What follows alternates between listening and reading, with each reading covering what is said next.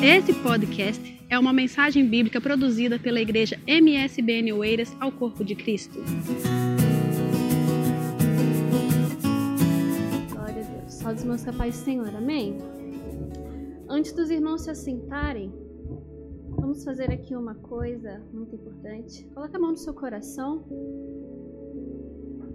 Repita comigo assim: Senhor Jesus, que a tua palavra seja profecia para minha vida. Em nome de Jesus. Podemos assentar? Eu acho importante quando a gente fala isso, porque nós entendemos que a palavra do Senhor, ela é profecia para as nossas vidas. Às vezes a gente fica correndo atrás de né, muitas pessoas para nos revelar coisas, porém maior, as maiores revelações você vai encontrar na palavra do Senhor. As maiores revelações para sua vida, as maiores profecias para sua vida está aqui dentro deste livro. Amém? E hoje nosso desejo é que mais uma vez a palavra de Deus seja essa profecia para nossa vida. Abra, podem abrir comigo em Lucas, a partir do capítulo 15.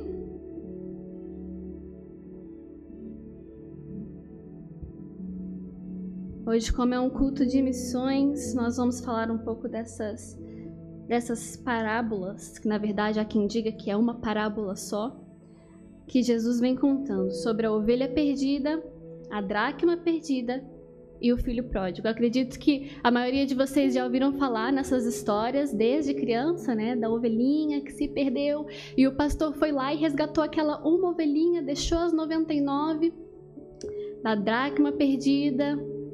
Nós vamos ler essas histórias aqui hoje essas parábolas. Então, Lucas, no capítulo 15, a partir do primeiro versículo, vamos começar com a parábola da ovelha perdida. Diz assim: E chegavam-se a ele todos os publicanos e pecadores para o ouvir. E os fariseus e os escribas murmuravam, dizendo: Este recebe pecadores e come com eles. E ele, e ele lhes propôs esta parábola, dizendo: que homem dentre vós, tendo cem ovelhas e perdendo uma delas, não deixa no deserto as noventa e nove e não vai após a perdida até que venha achá-la? E achando-a, põe sobre os seus ombros, cheio de júbilo. E chegando à sua casa, convoca os amigos e vizinhos, dizendo-lhes: Alegrai-vos comigo, porque já achei a minha ovelha perdida. Digo-vos que assim haverá alegria no céu por um pecador que se arrepende mais do que por 99 justos que não necessitam de arrependimento. Vamos dar uma pausa aqui nessa parábola da ovelha perdida. Eu acho que antes da gente querer fazer missões, a gente tem que olhar para dentro de nós e perceber se nós já fomos encontrados pelo Senhor. Porque não há como você falar de uma coisa que você não acredita, não há como você falar de uma igreja, de um povo ao qual você não se sente pertencido. Então é muito importante que antes da gente ir para fora, pregar o evangelho, a gente olhe para dentro de nós mesmos e veja em qual posição nós estamos. Se nós estamos encontrados em Deus, se nós sabemos quem nós somos em Deus. A partir do momento que você começar a pregar para as pessoas com a certeza de que você sabe quem você é no Senhor, a sua pregação, o seu, uh, o seu evangelismo vai mudar. Porque você vai ser uma pregação viva, um evangelismo vivo daquilo que você está dizendo. Amém? Essa parábola da ovelha perdida, Jesus nos fala daqueles que não conhecem o caminho de volta para casa. Porque se o pastor foi atrás da ovelha perdida, é porque ela não sabia o caminho de volta. São as pessoas que estão lá no mundo sem direção. Sem direção.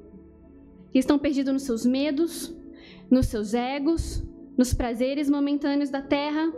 E além de estarem esgotados, cansados, quebrados, eles não têm para onde ir. Porque não sabe o caminho de volta para casa. Por isso que o pastor vai atrás. É por isso que Jesus vai atrás, convoca a sua igreja para ir atrás das pessoas, porque há pessoas lá fora que não sabem o caminho de volta para casa. Estão andando em outras direções, com outros direcionamentos. Porque não, um não olharam para o pastor, pastor supremo, que é Jesus. Antes de tomar as suas decisões, não consultaram o pastor, que é Jesus. E por isso se perdem. Para as pessoas que ainda não têm o centro, Jesus como centro na vida delas. E eu, a ler essa passagem da ovelha perdida, me veio muito forte no meu coração a seguinte pergunta: em qual caminho você está andando? Em qual direção você está indo? Sabe por quê? Porque você pode até estar tá pensando, não, eu, eu estou, eu, eu estou indo numa direção, mas qual? Porque algo está te direcionando. Algo está te direcionando. Você pode falar, não, eu estou aqui fazendo minhas coisas, estou no meu dia a dia, não faço nada de errado, procuro fazer o meu melhor. Mas a questão não é essa. A questão é em qual direção você está indo. Porque uma coisa sobre nós é que nós não conseguimos nos autodirecionar. Algo tem que nos direcionar para o caminho certo. Você acha que você está fazendo seus planos, mas não, algo está te movendo para fazer aqueles planos. Há uma motivação por detrás. Porque algo sempre nos direciona. Se não tiver algo para nos direcionar, planos, ambições, a gente fica igual barata tonta, assim, sem saber para onde ir. Precisamos de algo para nos direcionar. Então a primeira coisa que eu tenho para falar para você nessa noite é que nessa noite, nessa manhã, é que algo está te direcionando. E é importante você saber o que está te direcionando. Porque se não for Jesus, se não for o teu pastor, que é Jesus, que está te direcionando, outra coisa com certeza está.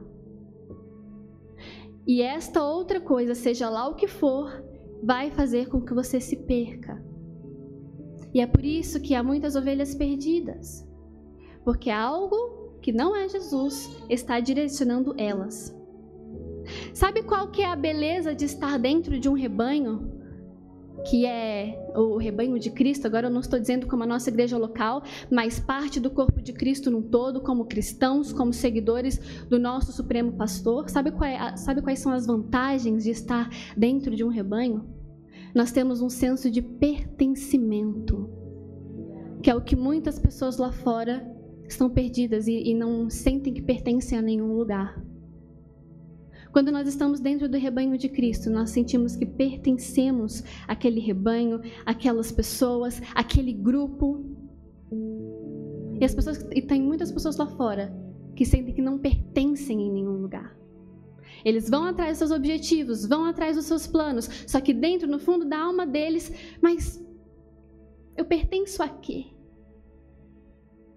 A quem você pertence? Você pertence verdadeiramente ao corpo de Cristo. Por isso que você é atraído, por isso que Cristo te atrai, Cristo nos atrai. Porque nós sentimos um senso de pertencimento no rebanho, no corpo, na igreja do Senhor. Então, quando nós pensamos nas ovelhas perdidas, nós temos que demonstrar isso, um senso de pertencimento. Não, você pertence a nós. Volte para sua casa. Eu vou te mostrar o caminho de volta. E esse é o primeiro grupo de perdidos que nós vemos aqui, as ovelhas perdidas, aqueles que não sabem o caminho de volta para casa, porque não têm esse senso de pertencimento. Não sei se vocês repararam, mas os cobradores de imposto aqui no começo da, da parábola estava dizendo a Jesus, no começo da, da passagem: Jesus, por que, que o Senhor come? Com os fariseus estavam dizendo: Por que, que o Senhor come com os cobradores de impostos? Por que, que o Senhor fica é, conversando e ensinando as prostitutas, os pecadores? Por quê? E Jesus dizia para eles, eu acredito conjecturando agora, né? Porque eu não vou deixar que nenhum se perca.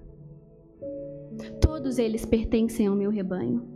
Meu objetivo é juntar as minhas ovelhas para que nenhuma se perca, porque eu vim para todos. Então, sim, eu vou estar à mesa com eles. Eu vou ter comunhão, porque comunhão também nos fala de pertencimento.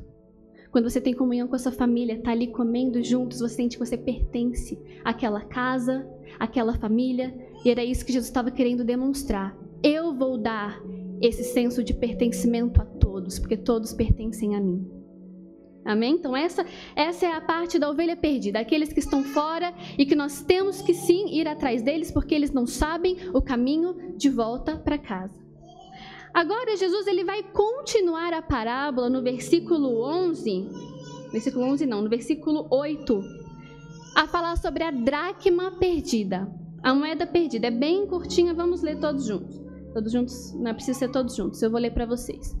Lucas 15, 8. Qual a mulher, ou seja, uma continuação da ovelha perdida, ou qual a mulher que tendo dez dracmas, ou moedas, dracmas eram moedas, se perdeu uma dracma, não acende a candeia e vai à casa e busca com diligência até achar?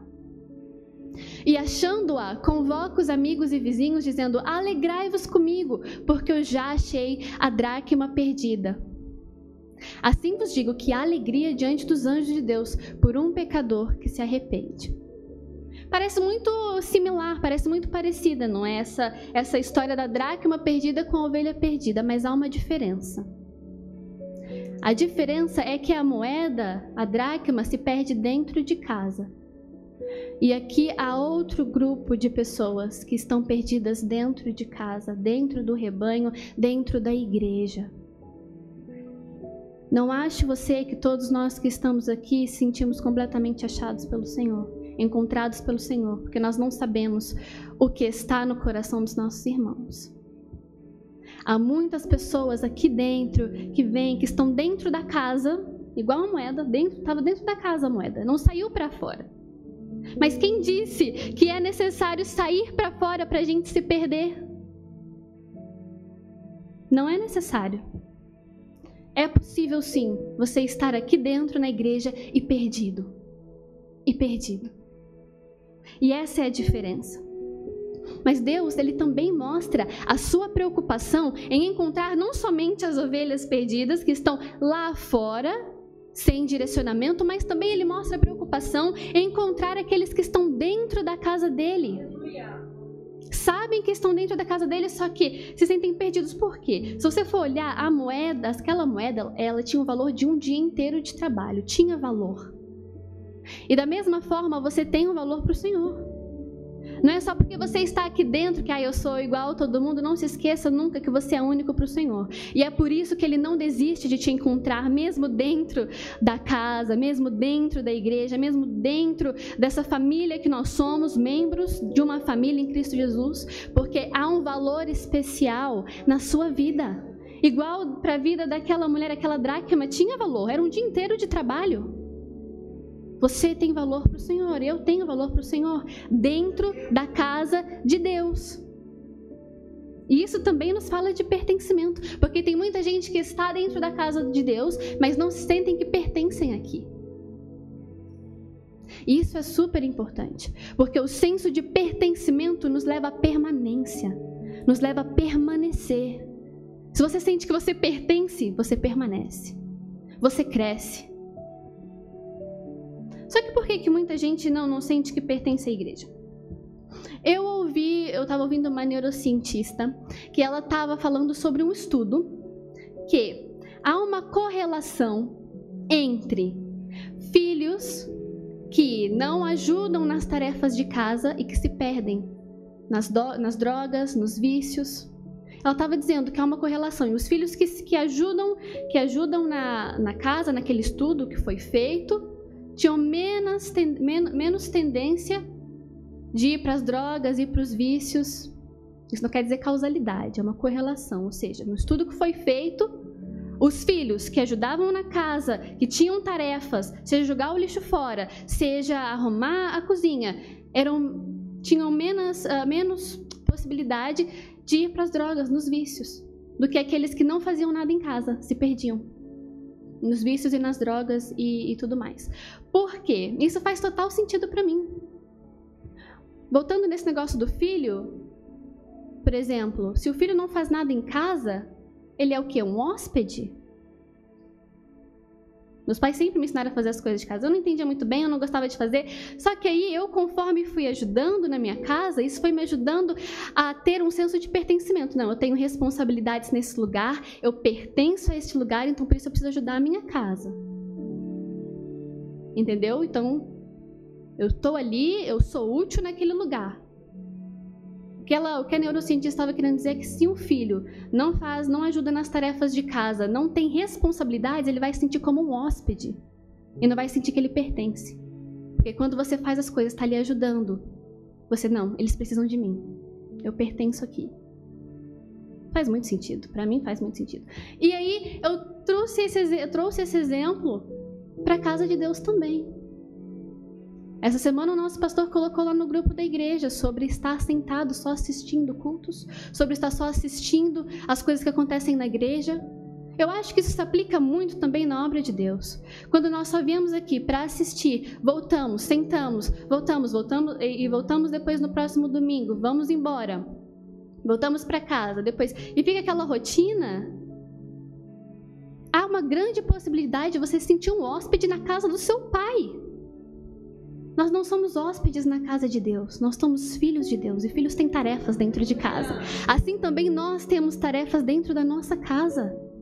Não se esqueça que no, no Novo Testamento, Paulo nos compara como membros de um corpo e membros têm as suas funções. E para mim faz total sentido de que se eu estou exercendo a minha função, se eu estou sendo útil para a casa do Senhor, se eu sei o meu valor, o meu propósito na casa de Deus, eu vou ter um senso de pertencimento a este lugar, eu vou permanecer neste lugar e eu não vou me perder na própria casa do Senhor. Porque há muitas pessoas perdidas na casa do Senhor. Se você está meio desorientado na casa de Deus, não sabe o que fazer, pega algo para você fazer. E não precisa ser aqui na frente. Pode ser. Nós temos ministérios na igreja que atuam por detrás dos bastidores, se você não é uma pessoa que gosta de ficar aqui. Não sente que tem uma vocação para isso. Como o ministério da intercessão. Que grande importância tem o ministério de intercessão. Imagina você sendo responsável por interceder por uma vida. Essa é a nossa missão, eu acho, como um todo. Só que nós temos um ministério específico para isso. Imagina você ser responsável por aquela vida, interceder por aquela vida, você tem uma responsabilidade na casa de Deus. Então você pertence sim à casa de Deus. Porque você tem um valor, um propósito e Deus precisa de você na casa dele. Então essa história, essa parte da parábola da dracma perdida me faz lembrar muito das pessoas que estão na igreja, só que não sentem que pertencem. Se perdem, ficam desorientadas aqui, não se sentem à vontade, se sentem como hóspede. Se você é, está como hóspede na casa de alguém, você não vai se sentir totalmente à vontade. Não vai. Eu achei muito legal quando a Elma falou: senta, igreja. tipo, ela se sente à vontade o suficiente para ser quem ela é aqui, porque aqui é a casa dela, é a família dela. Ela não precisa ser formal, a gente não precisa sentir como hóspedes na casa do nosso pai. Somos uma família. Pertencemos a esta casa. Pertencemos a esta casa. Quando você encontrar esse senso de pertencimento na casa do Senhor, você vai ver que você vai querer mais e mais permanecer neste lugar.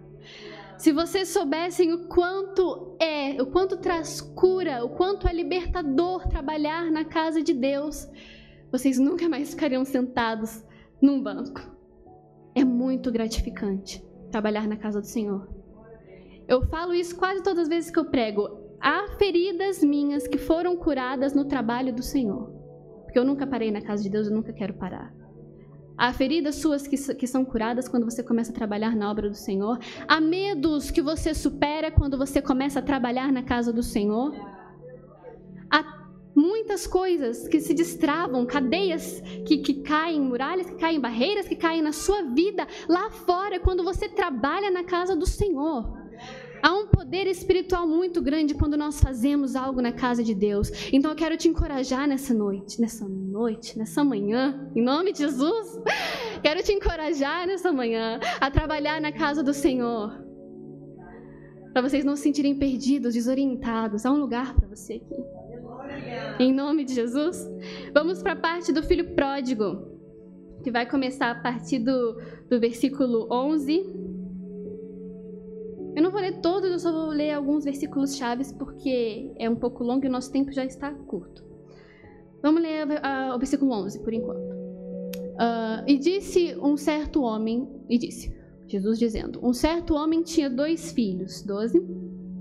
E o mais moço deles disse ao pai: Pai, dá-me parte da fazenda que me pertence. E ele repartiu por eles a fazenda. 13. Poucos dias depois, o filho mais novo, ajuntando tudo, partiu para uma terra longínqua e ali desperdiçou a sua fazenda, vivendo dissolutamente. Vamos já para o versículo 16. Ou seja, ele perdeu tudo que o pai dele tinha, gastou tudo que o pai dele tinha. 16. E desejava encher o seu estômago com as bolotas que os porcos comiam, e ninguém lhe dava nada, porque ele perdeu tudo, gastou tudo, desperdiçou tudo. 17. E caindo em si, disse: Quantos trabalhadores de meu pai têm abundância de pão e eu aqui pereço de fome? Então ele decidiu voltar para a casa do pai dele. Vamos já para o 20, resumindo bastante. Então saiu dali, levantando-se, foi para o seu pai. E quando ainda estava longe, viu seu pai e se moveu de íntima compaixão e correndo, lançou-se-lhe ao pescoço e o beijou. Aí ele se arrepende, pede perdão para o pai, tal, tal, tal. E aí, vão, aí o pai dá uma festa. Vamos para o versículo 28, para receber de volta, de braços abertos. 28. Mas ele, sim, mas ele, quem? O filho mais velho, se indignou e não queria entrar na festa. E saindo o pai, estava com ele. Versículo 29. Mas respondendo ele, disse ao pai: Eis que te sirvo há tantos anos, sem nunca transgredir o teu mandamento, e nunca me deste um cabrito para alegrar-me com os meus amigos? 30. Vindo, porém, este teu filho que desperdiçou a tua fazenda com as meretrizes, mataste-lhe o bezerro cevado. 31. E ele lhes disse: Filho, tu sempre estás comigo, e todas as minhas coisas são tuas. 32. Mas era justo alegrarmos-nos e regozijarmos-nos, porque este teu irmão estava morto e reviveu, tinha se perdido e foi achado. Essa é a última parte da parábola. Nós já falamos da ovelha perdida, da dracma perdida, e agora temos um filho que se perdeu, filho pródigo. Qual que é a diferença então da ovelha perdida, da dracma perdida e essa do filho pródigo? Vocês repararam que um filho pródigo, a partir do momento que ele pede para o pai a sua herança, pede um tempo para o seu pai. Não quero um tempo agora para viver minha vida, ver como é que são as coisas lá fora e depois eu volto. O pai não foi atrás dele. A ovelha perdida, o pastor vai lá atrás da ovelha porque ela não sabe o caminho de volta. A dracma perdida, Deus, você já está em casa, então não precisa Deus te resgatar, porque você já está dentro da casa, você está dentro da casa do Senhor. Mas Deus ainda assim vai lá, mostra o seu valor, te, te, encontra, te acha. Só que na parábola, nessa parte da parábola do filho pródigo, o pai não vai atrás do filho no mundo. Não vai. Por quê? O filho decidiu ir embora. O filho decidiu ir. O que, que o filho disse para o pai? Pai, dá-me parte da fazenda, da minha herança. Sabe qual que é a parte da herança do Senhor para nós? Os princípios de Deus. O filho, quando ele saiu, ele levou os princípios do seu pai com ele. Por isso que, que o pai, simbolizando Deus, não foi atrás, porque ele tinha os princípios, ele tinha a herança. E a herança que Deus nos dá pode ser um símbolo também dos seus princípios. Quando nós saímos da casa do pai e nós temos princípios, Levamos os princípios com a gente porque os princípios não fogem. Os princípios do Senhor ficam tão enraizados dentro de nós que eles não saem, eles não fogem. Então, não espere Deus te puxar pelo braço, não. Porque você vai ter que achar o seu caminho de volta para casa porque você sabe, não é? É lembrar seu caminho de volta para casa porque você sabe exatamente qual é o caminho de volta. Você sabe. O que me fascina também nessa parte da história do filho pródigo é que o pai ele permite o filho ir embora. Permite. Porque Deus ele nunca, nunca, nunca, nunca vai fechar você na igreja dele, na casa dele, forçadamente. Nunca. Deus não faz isso com ninguém. Não pense você que Deus está ali te, te, te fechando na, na, na casa dele. Não, esse não é interesse do Senhor. O interesse do Senhor é que nós reconhecemos que nós somos filhos e por isso voltamos para casa. Mas por que, que o Pai permite? Porque existe duas vontades do Senhor: a vontade permissiva de Deus e a vontade absoluta do Senhor. E essa semana Deus falou muito comigo sobre essas duas vontades. Sobre a vontade permissiva e a vontade absoluta. Deus vai permitir coisas acontecerem na sua vida que não é da vontade absoluta dele. Talvez pela nossa teimosia, talvez para nos ensinar, talvez para nos mostrar as, as consequências e deixaria até a gente ver com as nossas próprias nossos próprios olhos o que realmente a gente está se metendo. Deus deixa. Deus permite muitas coisas. Só que não quer dizer que a vontade permissiva de Deus é absoluta. E o que você está buscando? A vontade permissiva de Deus? Você está doido para Deus deixar você ir para aquele lugar? Você está doido para Deus deixar permitir você fazer os seus próprios planos? Ou você esquece daquilo que você quer por um momento e fala: Deus, eu quero a Sua vontade absoluta para minha vida. Eu tenho muito, eu tenho falado muito isso com Deus. Deus, eu tenho planos, eu tenho projetos, mas isso o que me importa é que a sua vontade absoluta se cumpra em minha vida. Porque imagina se Deus permite que os meus planos aconteçam, eu vou ficar feliz. Mas não vai ser do jeito perfeito. E quando a gente lê aquele versículo que a vontade de Deus é boa, perfeita e agradável, não é a permissiva, é a absoluta. É a absoluta. Então não vem dizer, ah, Deus permitiu com que eu uh, fizesse esse plano, então por isso é a vontade dele, é perfeita, agradável. Não, essa não é a vontade perfeita, agradável do Senhor, porque foi só algo permissivo, não foi algo absoluto. Então, a, a minha oração é que a gente não venha ser como o, o, filho pródigo que tipo só tá ali pedindo doido por uma permissão de Deus pra gente fazer algo que a gente quer. Não seja esse tipo de pessoa. Ai, tomara que Deus deixe, tomara que Deus deixe. Às vezes dá esse sentimento na gente, né? Porque ao mesmo tempo que a gente quer a aprovação do Senhor, a gente também quer que isso coincida com os nossos planos. Mas a minha palavra para você hoje é descansa. Só entrega nas mãos do Senhor e fala: Deus, tua vontade absoluta, não a permissiva. Tua vontade absoluta, Senhor, não a permissiva. Porque é a absoluta vontade de Deus que é boa, perfeita e agradável. Amém? Vamos colocar de pé? Então, nós temos aqui esses três cenários, essas três maneiras que nós podemos nos perder. Primeira maneira da ovelha perdida que não sabe o caminho de volta para casa, não tem os princípios, está lá fora e precisa realmente ser resgatada pelo Pai e por nós. A dracma perdida são aqueles que estão perdidos dentro da igreja, que não sabe o seu valor dentro da casa do Senhor. E ainda temos o filho pródigo, que é aquele que se perde voluntariamente mas quando ele se perde, leva os princípios com ele. Leva os princípios com ele. Você não tem como você desgrudar dos seus princípios. Não tem. Uma hora você vai cair em si, igual a gente leu aqui no versículo 16, 17. Caindo em si. Eu acredito que aí ele ficou lembrando de tudo aquilo que ele tinha na casa do pai dele, que ele não encontrou lá fora, nos seus desperdícios. Caindo em si. Feche os seus olhos nessa manhã. Eu não sei o que você, o que você está passando, eu não conheço da sua vida. O que eu quero nessa manhã é ser uma mensageira de Deus para você. Vamos orar ao Senhor nessa, nessa manhã. Eu quero que você Seja lá qual for o seu estado, se você sente como uma ovelha perdida porque você não sabe o seu caminho para casa, se você se sente como uma dracma perdida porque você está aqui dentro, mas ainda não encontrou algo para ser útil na, na casa do Senhor, ou se você é um filho pródigo que tem os princípios, mas precisa retornar. Eu não sei. Pense qual você se identifica mais aí, você e Deus. E vamos orar para que o Senhor desperte em nós esse senso de pertencimento na casa do Senhor, no rebanho de Cristo, na família de Cristo, porque nós precisamos pertencer. Tem uma frase também que está ecoando na minha semana que é: não perca tempo fazendo aquilo que Deus não te pediu para fazer. Você só vai perder tempo.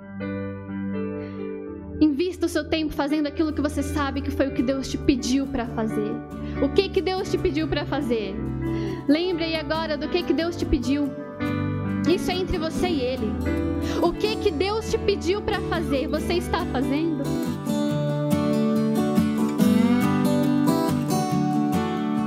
Esse foi mais um podcast, uma mensagem bíblica produzida pelo MSBN Oeiras. Siga-nos nas nossas redes sociais, Facebook e Instagram. Subscreva o podcast Igreja MSBN e também o nosso canal no YouTube. E ainda saiba mais em msbnportugal.com.